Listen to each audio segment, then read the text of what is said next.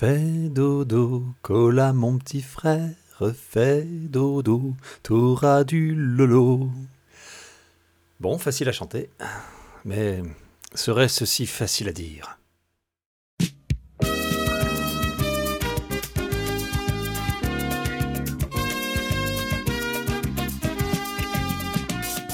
Bonjour et bienvenue dans Facile à dire, le podcast qui raconte les tout petits aux tout grands. Je suis Vier et je vais rouvrir pour vous le grand livre de la Boostify à l'intention de nos amis les mioches. Le premier chapitre, dans l'épisode 7, parlait de l'alimentation du point de vue global de sa transmission. Comme je suis un garçon très ordonné, je vous propose de continuer nos aventures dans ce second chapitre orienté autour du tout premier repas de bébé. Voilà qui pose alors et donc la question qui vient, l'allaitement. C'est qui que quoi?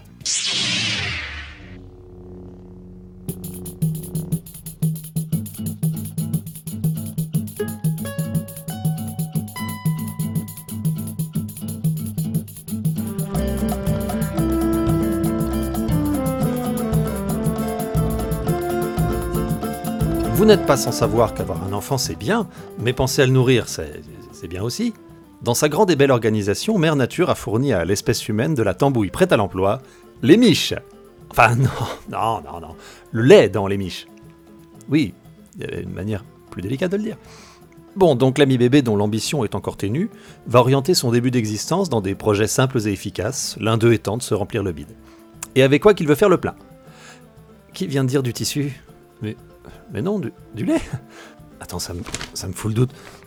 Non, oui, du lait Bien, de toute façon, ça tombe à merveille, hein, parce que le corps de la femelle humaine produit la dite substance. Décidément, c'est délicatesse sur délicatesse aujourd'hui. Histoire de recadrer un peu tout ça, et de véritablement démarrer cet épisode, je vais faire appel aux recommandations d'autorité que je qualifierais de Wesh, tu as vu, lourd ma gueule. L'OMS, l'Organisation mondiale de la santé, et l'UNICEF, l'United Nations International Children's Emergency Fund le Fonds d'urgence international des Nations Unies pour l'enfance. Bon, bah, cet épisode aura au moins servi à découvrir ce que veut dire UNICEF. Ces braves gens incitent à ne nourrir bébé qu'avec du lait maternel les six premiers mois de sa vie. Cet allaitement pouvant se poursuivre pendant deux ans, voire bien au-delà, hein, dès lors que d'autres aliments solides et variés viennent progressivement colorer l'assiette du bambin et le carrelage de la cuisine. Pour mener à bien cette tâche nourricière, deux options s'offrent à nous. Enfin, à vous, qui ont ajouté un nom sur le livret de famille de la vie. Cette métaphore offre une poésie, mais beaucoup trop administrative. Donc donner du lait à bébé peut se faire par le sein seul ou par le mix sein-biberon. Allez, détaillons.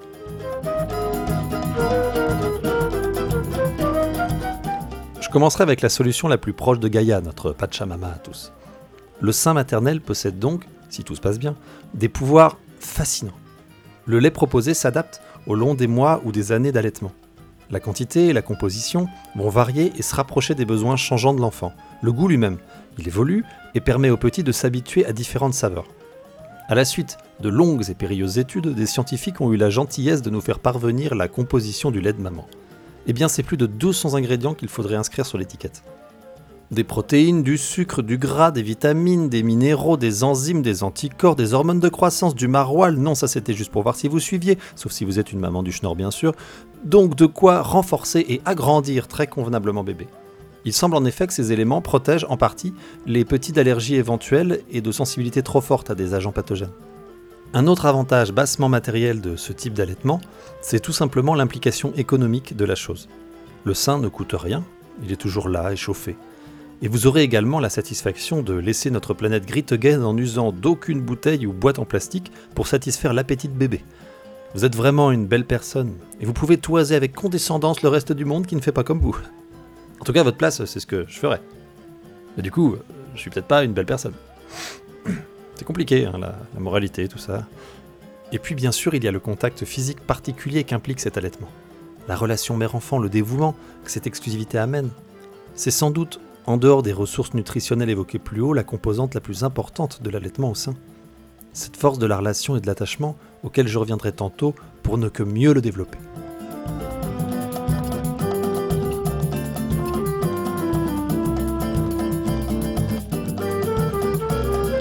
Mais il est bien possible que vous ne choisissiez pas l'exclusivité des mamelles de madame. Je m'enfonce. Vous voilà alors allaitant mixte. Pas de panique, c'est exactement comme un double mixte au tennis, sans les raquettes, sans la balle, sans les filets. Oui, du coup, c'est débile comme comparaison. C'est quoi alors cette mixitude? Eh bien cela consiste simplement à alterner le sein et le biberon. On peut d'ailleurs remplir cette petite bouteille munie d'une tétine servant à nourrir, à abreuver bébé. Mais quand je galère avec les synonymes, je pioche dans les définitions du dico. Par le lait préalablement extrait de maman ou par du lait en poudre choisi avec soin selon l'âge du petit. Pour débuter cette pratique, parlons technique. Une chose primordiale est à observer, la capacité de bébé à bien positionner sa langue sur la tétine. Parce que passer de maman au bib n'est pas rien pour lui on conseille d'attendre entre un mois et un mois et demi pour débuter la mixité. Démarrer trop tôt peut compliquer le rapport à l'alimentation de bébé, et cela peut également avoir une influence sur la lactation de maman. En arrêtant trop vite le sein, le corps risque de produire bien moins de lait. Le choix du biberon, de sa tétine surtout, a aussi son importance. Le débit est souvent plus rapide que celui de maman. Il s'agit donc de prendre son temps et de discuter avec les professionnels de la tétée la sélection du dit objet. Commencer l'allaitement mixte, ça se fait en douceur, progressivement on va perturber un bon coup les habitudes de bébé, hein, et les vôtres aussi d'ailleurs. Alors pour accompagner cette injonction de quiétude, voici les propositions que j'ai pu glaner au fil d'articles de ci, de là. Remplacer le sein par le biberon sur les tétés les moins importantes de la journée, celles où la production de lait est la plus faible. Il s'agit souvent des tétés de l'après-midi par exemple. Le rythme peut être de supprimer une tétée tous les 2 à 3 jours. Afin de ne pas amenuiser à outrance votre production lactée, il semble bon de garder au moins 3 tétés par jour. Vous pouvez également profiter des week-ends pour retrouver un allaitement plus fréquent. Ces stimulations seront souvent à même de relancer la lactation et de permettre d'en profiter plus longtemps. Enfin, si bébé vous fait la coquetterie de se lever la nuit, qu'il réclame une tétée, il semble conseillé de ne pas l'en priver. Mais là, on rentre dans un domaine extrêmement facile à dire compatible. Et bien sûr, ce que l'allaitement mixte permet spécialement, c'est la participation tout à fait active de l'autre parent.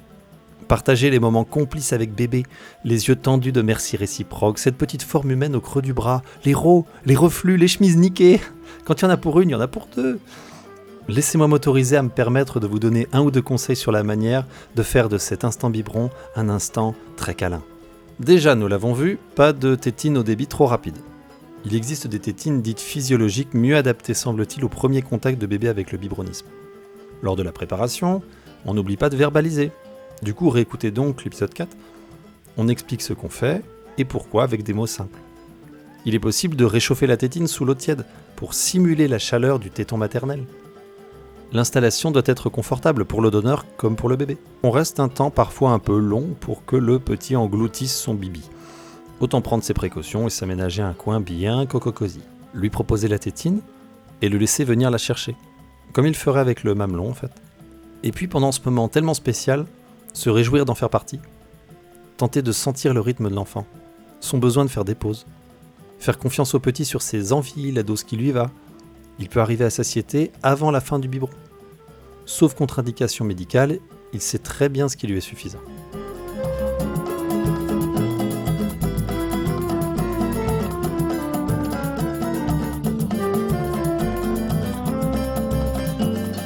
Comme nous l'avions vu dans le premier chapitre sur l'alimentation, toujours l'épisode 7, nourrir, ça n'est pas simplement remplir un ventre. Nourrir, c'est agir sur tout un être. Je ne vais pas vous refaire le topo de la transmission, tralala tout ça, mais c'est un élément à avoir dans un coin du ciboulot, quelle que soit l'étape alimentaire partagée avec l'enfant. Ici donc, l'allaitement est le point de départ des relations gastronomiques de la famille. Donner le sein ou le biberon, c'est mettre bébé en sécurité tout contre soi. Et puis ce sont des regards, des sourires, des sensations échangées. On lui parle tendrement, il s'enfile son lait à l'aise, agrippe votre peau, votre main. Chaque tété est une aventure qui vous rapproche, qui vous attache. Bah, allez donc voir l'épisode 2 sur l'attachement, tiens. Ah oui, maintenant ici c'est comme Marvel, hein, je, je fidélise. Avant de laisser la conclusion pointer le bout de son point final, je vais évoquer un dernier aspect de l'allaitement, le choix. Il aura sans doute ses préférences entre sein et biberon, mais elles se confronteront malheureusement aux choix parentaux. Et je vais développer ce malheureusement ensuite, bien sûr. Je parle surtout ici de son choix de téter ou non. De vouloir et d'avoir besoin de téter ou non. J'ai pu croiser des familles collant bébé au sein au premier pleur. On me dira qu'il y a également une grosse composante culturelle dans ces pratiques. Mais comme la culture est dans toutes les pratiques, ça ne change pas grand-chose à ma démonstration. Je pense malgré tout qu'apprendre à écouter, à connaître son enfant et les particularités de ses besoins est à considérer avec attention. Lui donner le sein ou le biberon suite à toute manifestation lacrymale risque d'empêcher sa propre analyse de ses désirs et donner à la nourriture une fonction de pansement plus importante qu'elle n'est censée l'être. Et du côté parental, c'est qui que quoi le choix? Eh bien, ici en tout cas, je vous parlerai du choix de la façon d'allaiter, de nourrir son enfant. J'ai pu croiser de nombreux comptes Instagram ou blogs très prosélytes sur la question de l'allaitement exclusif au sein. Franchement, la grande majorité le font avec moult délicatesse, beaucoup d'informations passionnantes et sont dans cette idée de transmission d'une expérience. Alors là, je me dis, ça c'est chouette. Je suis plus circonspect quand dans ces présentations ressort une forme de jugement des mères et parents ne pratiquant pas la chose de la même façon. J'ai pu croiser des familles et des mères culpabilisant de ne pas avoir pu créer le lien exclusif souhaité. Parce que c'est là la limite du choix. La reprise d'un travail, par exemple, ira empêcher ce désir d'allaitement. Des complications médicales ou l'envie de partager ce moment entre les parents sont des raisons possibles également. En face, les mères allaitantes au sein sont trop souvent victimes d'un regard dégradant quand elles le font dans un lieu public. Combien de réflexions parce qu'un téton nourricier est venu croiser le regard d'un sot d'une sotte ou d'un modérateur Facebook passant par là et voyant la mamelle avec un regard de dégoût ou un sous-entendu érotique? J'en profite pour passer ce message. Si un de ces corneaux m'écoute et qu'il est gêné par la puissance sensuelle que lui évoque la vue d'un téton qui ne lui a rien demandé, eh bien qu'il gère sa pudeur par devers lui. Enfin, c'est dans ta tête, mon gars, que ça chauffe. C'est quand même pas la faute à toutes les mères allaitantes du monde si t'arrives pas à te débrouiller avec tes pulsions, mon grand. Et de même avec le dégoût, hein. Si un bébé qui tète, c'est sale, ça doit pas être marrant tous les jours, la vie, pour vous. Hein Et puis bon, ne serait-ce pas encore et encore et encore, je remettrai bien et encore, mais j'ai peur d'en faire trop, une petite pression sociale faite aux femmes, ça. Hum Qui sait donc voyez-vous mes bons et bonnes amis, qu'on soit d'un côté ou de l'autre de l'allaitement, on n'en est pas moins encore trop souvent jugé pour un choix pourtant particulièrement personnel. Alors comme on dit en Grande-Bretagne, keep calm and milk as you want. C'est vrai que ça marche quand même pas mal Duolingo.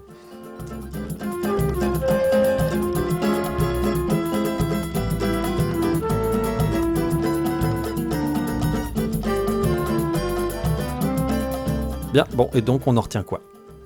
Que les deux façons d'allaiter, exclusivement au sein ou mixtes par le truchement d'un biberon, ne sont pas équivalentes. Je ne viendrai pas vous dire que c'est pareil, que le lait en poudre est l'égal du lait de maman, ni que l'expérience d'attachement est similaire. Par contre, j'aurais tenté de vous les présenter dans leurs aspects globaux et de vous laisser vous faire votre idée. Et si j'arrive à cette conclusion, ça n'est pas, je l'espère, par lâcheté de choisir un camp. Ma préparation de l'épisode m'a mené à cela le choix ou même la possibilité de tel ou tel allaitement n'est pas uniquement dirigé par des données scientifiques, des injonctions sanitaires ou la pression sociale et morale. C'est un bon gros cocktail de tout ça qui vous apportera votre solution. Au milieu de ce mélange, il restera ce que vous ferez de votre presque libre arbitre. Renseignez-vous bien sûr, écoutez les expériences des autres, leurs conseils et puis vivez le mieux possible ces moments uniques avec votre enfant. Alors, pour ceux et celles qui trouvent cette conclusion un peu molle, sachez que c'est pas pour rien qu'ici ça s'appelle facile, à, dire. Ça alors, fricotin de l'épisode 9 sur la morsure, mais qu'est-ce que tu fais là? Je crois que tu m'as ramené uniquement pour cette vanne sur ton univers connecté. Ah oui Je suis marrant en fait. Facile à dire.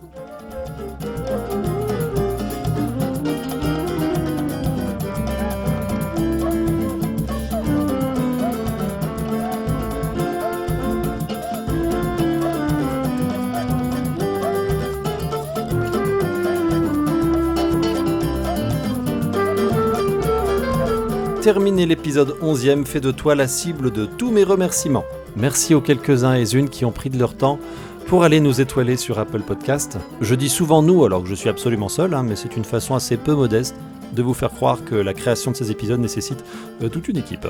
La reco du jour, ça sera une reco cinéma d'animation brésilien, histoire que vos enfants puissent briller dans leur goûter en ville. Le garçon et le monde, au Menino et au Mundo, c'est un très joli film. Ça a le grand avantage d'être très beau et d'avoir peu de dialogue, ce qui est plus simple quand on veut le partager avec des plus jeunes enfants. Je ne vous fais surtout pas là la promotion des écrans pour les tout petits, mais quitte à avoir un écran, autant qu'il soit bien rempli. Alors n'hésitez pas à me dire ce que vous en avez pensé si vous l'avez regardé euh, seul ou en famille, et puis à me donner vos idées conseils, euh, vos idées films, vos idées ciné. Allez, on y est arrivé. Ciao